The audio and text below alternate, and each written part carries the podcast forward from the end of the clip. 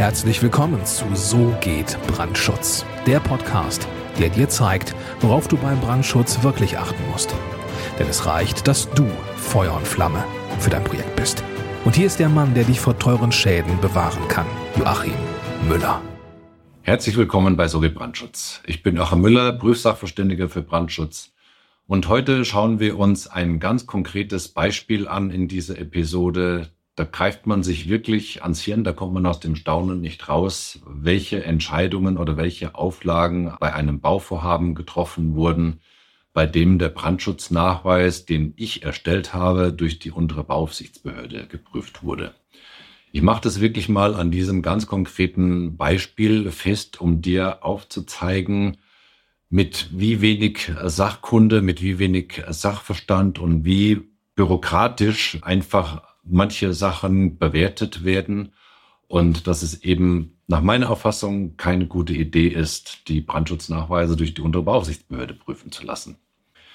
Ich hatte ganz konkret folgenden Fall. Es ging um die Nutzungsänderung von einer Wohnung zu einer Hebammenpraxis. Das war ein Gebäude der Gebäudeklasse 5. Das war kein Sonderbau, aber Gebäudeklasse 5.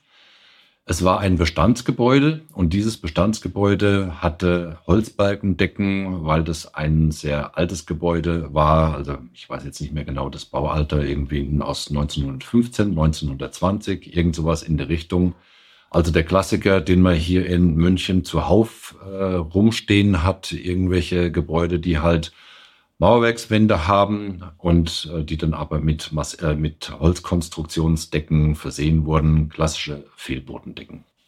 Ja, Nutzungsänderung von Wohnung zu Hebammenpraxis. Ähm, ich habe den Brandschutznachweis erstellt, habe in meiner Naivität dem Bauherrn dazu geraten, äh, beziehungsweise nicht eindeutig dazu geraten, den Brandschutznachweis durch einen Prüfsachverständigen prüfen zu lassen sondern war halt einfach der Meinung, weil ich bisher eigentlich bis zu diesem Zeitpunkt immer ganz gute Erfahrungen mit der Beaufsichtsbehörde gemacht habe, war ich der Meinung, ich lasse den Brandschutznachweis durch die Beaufsichtsbehörde prüfen. Tja, das hätte ich mal besser nicht tun sollen. Ich habe diesen Sachverhalt eben entsprechend bewertet, weil wir haben es mit einer Gebäudeklasse 5 zu tun gehabt. Das heißt, nach Baurecht muss die, muss die Geschossdecke dieses Gebäudes oder die, äh, ja, müssen sämtliche Geschossdecken dieses Gebäudes feuerbeständig sein, also 90 Minuten Feuerwiderstandsdauer haben und in den wesentlichen Bauteilen aus nicht brennbaren Baustoffen bestehen und in Bauteilebene eine durchgehende Schicht aus nicht brennbaren Baustoffen haben. So mal grob die Definition von feuerbeständig.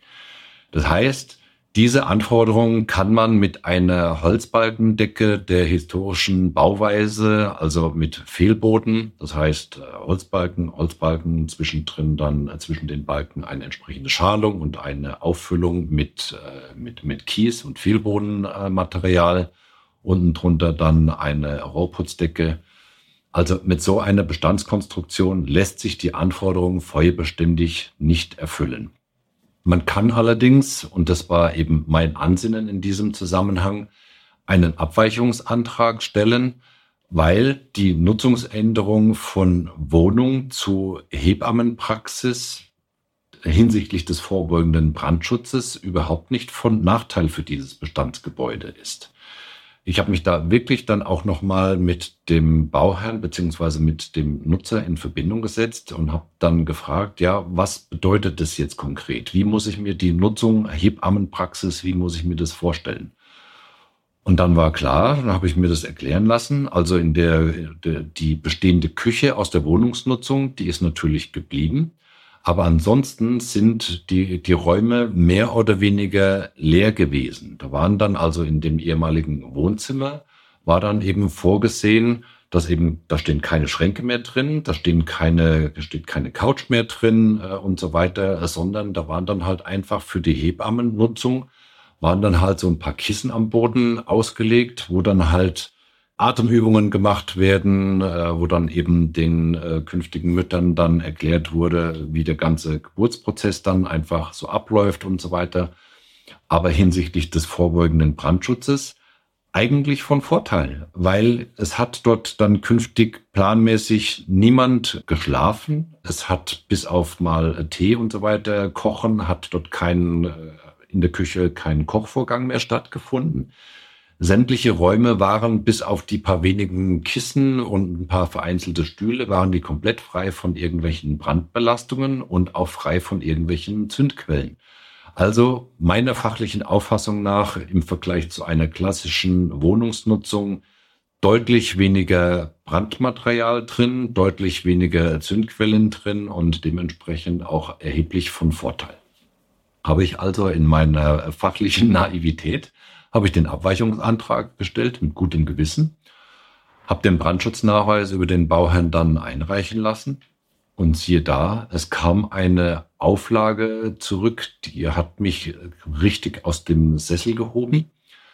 Da wurde dann tatsächlich von der Unterbauaufsichtsbehörde wurde dann verlangt, dass die Geschossdecken für Brandbeanspruchung von unten mit einer zusätzlichen Brandschutzbekleidung versehen werden mussten, um die Feuerwiderstandsdauer anzuheben von F30B, was die Bestandsdecken im Regelfall haben, auf F90B. Also von 30 Minuten Feuerwiderstandsdauer für Brandbeanspruchung von der Unterseite angehoben auf 90 Minuten Feuerwiderstandsdauer für Brandbeanspruchung von unten.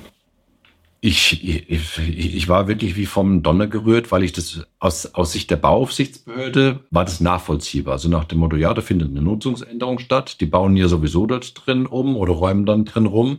Also wird es dem Bauherrn quasi zugemutet, die Bestandsdecke von unten für Brandbeanspruchung von 30 Minuten auf 90 Minuten zu ertüchtigen. So die Sicht der unteren Bauaufsichtsbehörde. Aber aus Sicht des Bauherrn und aus Sicht des Architekten und auch aus meiner fachlichen Sicht wurde sozusagen mit dem Geld des Bauherrn so nachteilig umgegangen, dass das ganze Bauvorhaben vollkommen unwirtschaftlich wurde. Und genau so ist es dann tatsächlich auch ausgegangen. Die Nutzungsänderung hat einfach nicht stattgefunden, weil in dieser Wohnung, das war eine sehr große Wohnung, die hatte irgendwie 120 oder 130 Quadratmeter, so wie man halt früher äh, hier in München die großen Wohnungen in der Innenstadt teilweise gebaut hat. Das waren halt einfach äh, 120 oder 130 Quadratmeter, wo man wirklich dann ganz massiv eine, eine, Baumaßnahme ausgelöst hätte, um eben die Decken entsprechend mit den Bekleidungen von unten zu versehen, in die Elektrik eingreifen und so weiter. Also eine riesen Baumaßnahme. Und das konnte weder dem, dem Architekten noch dem Bauherrn in irgendeiner Form glaubhaft gemacht werden, dass das jetzt wirklich zu einer wirtschaftlichen äh, Lösung für dieses Bauvorhaben führt. Ja, und das Ende vom Lied war, das Bauvorhaben ist gestorben. Der Bauherr hat gesagt, nee, das, das mache ich dann einfach nicht, weil ich sehe das überhaupt nicht ein. Ich kriege jetzt bloß, weil ich die Brandschutzdecke von unten reinbaue, kriege ich jetzt äh, keinen Euro mehr an Miete und ich kann quasi diese diese Zusatzkosten, die durch diese Baumaßnahme dann entstehen, nur wegen dieser Auflage, die kann ich einfach über den Mietertrag einfach nicht wieder reinholen. Es bleibt jetzt quasi bei der Wohnungsnutzung oder es ist bei der Wohnungsnutzung geblieben, ähm, weil der Bauherr halt einfach diesen Invest nicht tätigen wollte, weil er natürlich keinen einzigen Euro mehr dadurch verdient hat. Und jetzt ist halt einfach die Frage, das muss man sich mal wirklich kritisch fragen, auch aus Sicht der Bauaufsichtsbehörde, muss das denn wirklich sein? Wenn man sich den zum jetzigen Zeitpunkt die, das Baurecht anschaut, da wurde, und das meiner Auffassung nach vollkommen zu Recht, wird den Bauherren die Nutzungsänderung zum Beispiel von Büros zu Wohnungen wird erheblich erleichtert, weil Wohnraum benötigt wird. Verstehe ich, ist vollkommen klar, ist auch vollkommen richtig so. Aber im Rahmen von so einem Bauvorhaben, wie ich es jetzt hatte, wo ich den Brandschutznachweis erstellt habe, ist es wirklich sinnvoll, vollkommen sinnfrei, so eine Auflage in den Baugenehmigungsbescheid reinzuschreiben oder andersrum vielleicht sogar noch den Nachweisersteller dazu zu zwingen, den Brandschutznachweis umzuschreiben und erneut einzureichen, damit man eben den abweichungsfreien äh, Brandschutznachweis hat oder den auflagenfreien Brandschutznachweis. Das ist nicht die Aufgabe der Bauaufsichtsbehörde. Das ist meine Auffassung. Und deswegen war diese Auflage, so wie dieser Titel von diesem Video hier auch lautet, äh, laut Thumbnail, das war wirklich eine voll, vollkommen bekloppte Auflage, vollkommen sinnfrei, hat nichts damit zu tun, das Bauen zu erleichtern und hat auch nichts damit zu tun, den Brandschutz von einem Gebäude zu verbessern, weil der Brandschutz für dieses Gebäude wurde durch diese Auflage nicht verbessert, weil der Bauherr halt jetzt einfach wegen dieser Auflage äh, eben einen Rückzieher gemacht hat und hat den Bauantrag äh, eben nicht umgesetzt. Ja, es ist bei dem Bestandsgebäude geblieben. Es ist natürlich bei der F30B-Decke geblieben. Es ist auch bei der Wohnungsnutzung geblieben mit dem im Vergleich zur Hebammenpraxis erhöhten äh, Gefährdungspotenzial, was die Brandentstehung und was die Brandausbreitung in dieser Wohnung angeht. Also man muss einfach, und das ist meine feste Überzeugung, immer mit Augenmaß herangehen, wenn man den Brandschutznachweis erstellt. Und man muss mit Augenmaß und Sachverstand rangehen, wenn man den Brandschutznachweis prüft. Und nicht einfach nur stur den äh, einen Artikel äh, der Bayerischen Bauordnung nach dem anderen durchackern und das zur Auflage machen, sondern unsere Aufgabe ist es immer, dem Bauherrn zu dienen, dass der Bauherr eben wirtschaftlich bauen kann, dass der Bauherr dann auch wirklich einen Brandschutznachweis mit Augenmaß bekommt, dass eben sowohl die baurechtlichen Schutzziele erfüllt, vollkommen klar, aber gleichzeitig auch noch das Bauen ermöglicht und das Ganze so ermöglicht, dass der Bauherr wirtschaftlich bauen kann. Das ist die Aufgabe der unteren Bauaufsichtsbehörde. Die hat an dieser Stelle vollkommen versagt. Und deswegen ist es meine Auffassung, Brandschutznachweise nicht durch die untere Bauaufsichtsbehörde prüfen lassen, sondern durch Prüfsachverständige für Brandschutz prüfen lassen, weil die erfahrungsgemäß einfach die entsprechende Sachkunde haben und die einfach viel mehr den Fokus auf den Dienst haben, den sie dem Bauherrn leisten müssen, auch wenn natürlich die ganzen baurechtlichen Anforderungen trotzdem berücksichtigt werden müssen. Das ist meine Sicht auf die Dinge. Ich weiß, dass ich mit dieser Sichtweise sicherlich bei dem ein oder anderen äh, Mitarbeiter von der unteren Bauaufsichtsbehörde oder ein, den unteren Bauaufsichtsbehörden vielleicht sozusagen bei denen das rote Tuch bin. Mag durchaus sein, aber an der Stelle habe nicht ich meine Aufgabe falsch verstanden als Dienstleister, sondern eben die untere Bauaufsichtsbehörde. Und dementsprechend muss man sich diese Kritik gefallen lassen. Und ja, ich, ich sehe das einfach so. Ich stehe da dazu. Brandschutznachweise gehören durch Prüfsachverständige geprüft und nicht durch die untere Beaufsichtsbehörde. Wenn du einen Brandschutznachweisersteller brauchst, der das entsprechende Augenmaß hat, oder wenn du einen Prüfsachverständigen für Brandschutz brauchst, der das entsprechende Augenmaß hat, dann äh, gehe jetzt auf www.tob-brandschutz.com. Das ist meine Homepage. Dort hast du die Möglichkeit, entweder die TUB Brandschutz GmbH auszuwählen, wenn du den Brandschutznachweis für dein Bauvorhaben erstellt haben möchtest. Oder solltest du schon einen Brandschutznachweisersteller haben, der ein gutes Augenmaß hat, dann kannst du mich als Prüfsachverständigen für Brandschutz für dieses Bauvorhaben auswählen, auch eben auf www.tub-brandschutz.com. Ich freue mich sehr auf deine Kontaktaufnahme und vergiss nicht, lass einen Daumen nach oben da für dieses Video.